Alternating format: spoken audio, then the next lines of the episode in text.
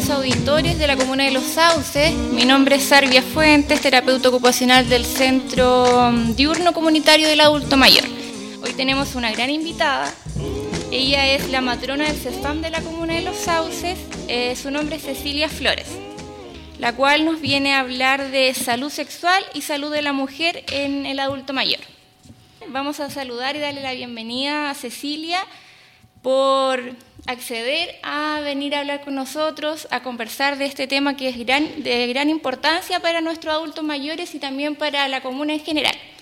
Hola Cecilia, ¿cómo estás? Hola, bien y tú. Bien, gracias. Qué bueno. Eh, bueno, en primer lugar agradecer la invitación. Siempre es un honor poder estar acá eh, en, bueno, en distintas instancias de, comunicación dentro de la comuna, porque en realidad es una forma de poder llegar a, nuestros usuarios y hacer un poquito de promoción y prevención en salud. Así es, Cecilia. Muchísimas gracias por estar acá. Bueno, como mencionamos anteriormente, hoy vamos a hablar de salud sexual y salud de la mujer adulta mayor, ¿cierto? Claro. Y para entrar ya de lleno en el tema, quisiéramos saber a qué se refiere cuando hablamos de salud sexual.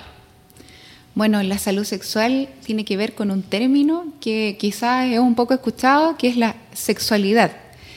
Eh, a mucha gente quizás le puede sonar un poco extraño el término o quizás no muy cómodo de hablar y, en parte tiene que ver con que no se asocia el término a lo que realmente significa. Eh, y bueno, ¿qué significa en realidad la sexualidad o a qué, a qué se refiere? A, un aspecto inherente, un aspecto que, en el fondo nos conforma como individuos, como personas. Y, bueno, la salud sexual se trata de eso. Y en términos prácticos, como para entenderlo un poco, la sexualidad entonces eh, se enfoca en cuatro, en cuatro dimensiones, por llamarlo de una manera. Primero, en el sexo biológico, por llamarlo de una forma. Eh, el sexo biológico, ¿qué es lo que es? En el fondo nuestra anatomía, nuestro físico. y, bueno, nos diferenciamos entre macho y hembra, por decirlo de una manera, eh, por eh, nuestros genitales. Entonces ahí también radica un poquito la importancia de la salud sexual porque tenemos que controlarlos en, en ese aspecto que podemos profundizar más adelante. Y la otra dimensión de la sexualidad tiene que ver con la identidad de género. Y eso está relacionado más con, con los constructos sociales que existen dependiendo de nuestra cultura. Es decir, eh, lo que la sociedad dice que debiese ser un hombre y una mujer. Ya no tiene que ver con algo físico, sino que con lo que la sociedad estima. Un ejemplo. Por ejemplo, la sociedad dice que las mujeres tenemos que ser delicadas, sensibles y antes decía que teníamos que ser dueñas de casa, ¿cierto? Claro. y en relación a los hombres que tienen que ser fuertes, no llorar y llevar el alimento a la casa. claro, eso se decía. claro, y eso, eso se asocia a la identidad de género entonces.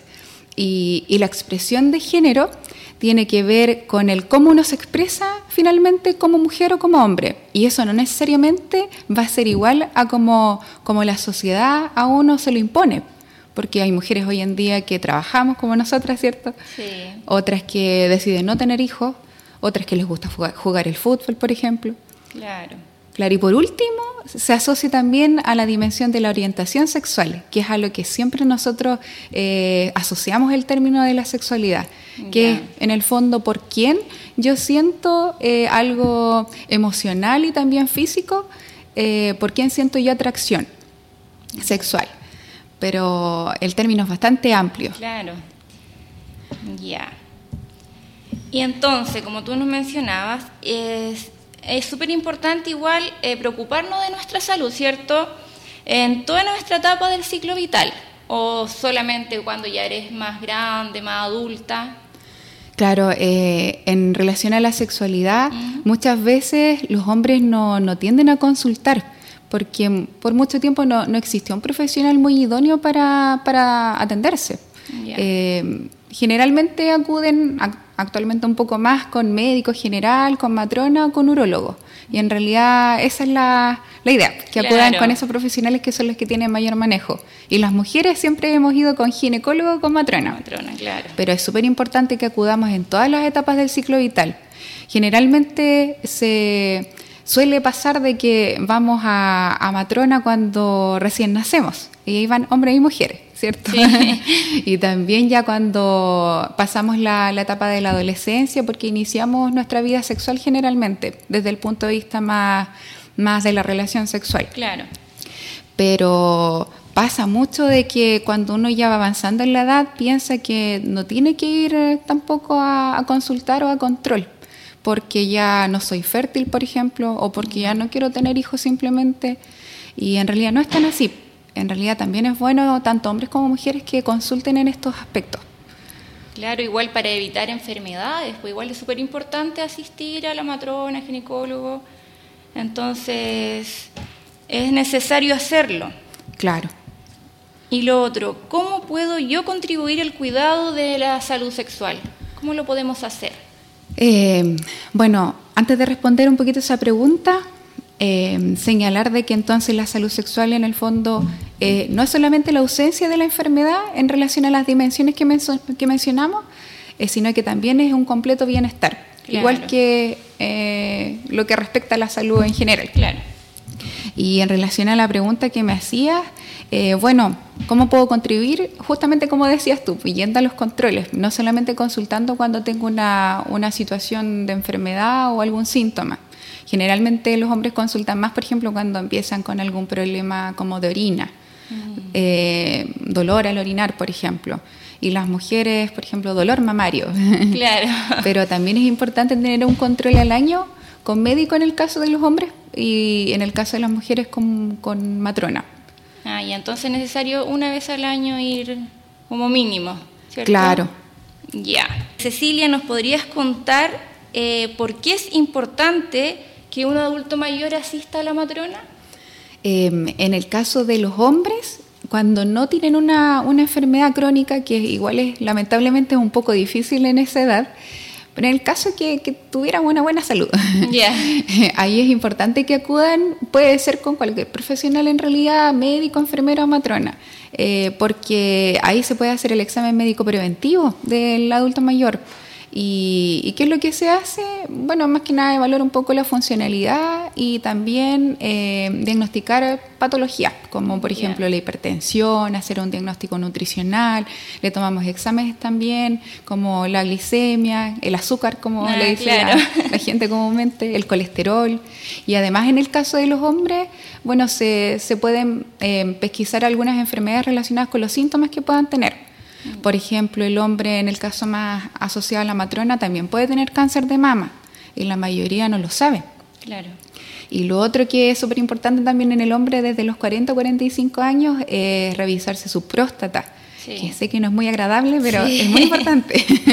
y eso ya es más importante que lo hagan con médico. En realidad la matrona no, no ve esa área.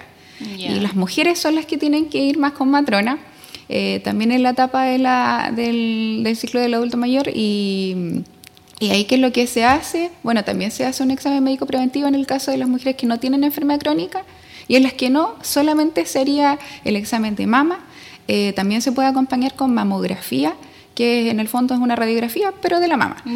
Y en algunos casos con ecomamaria.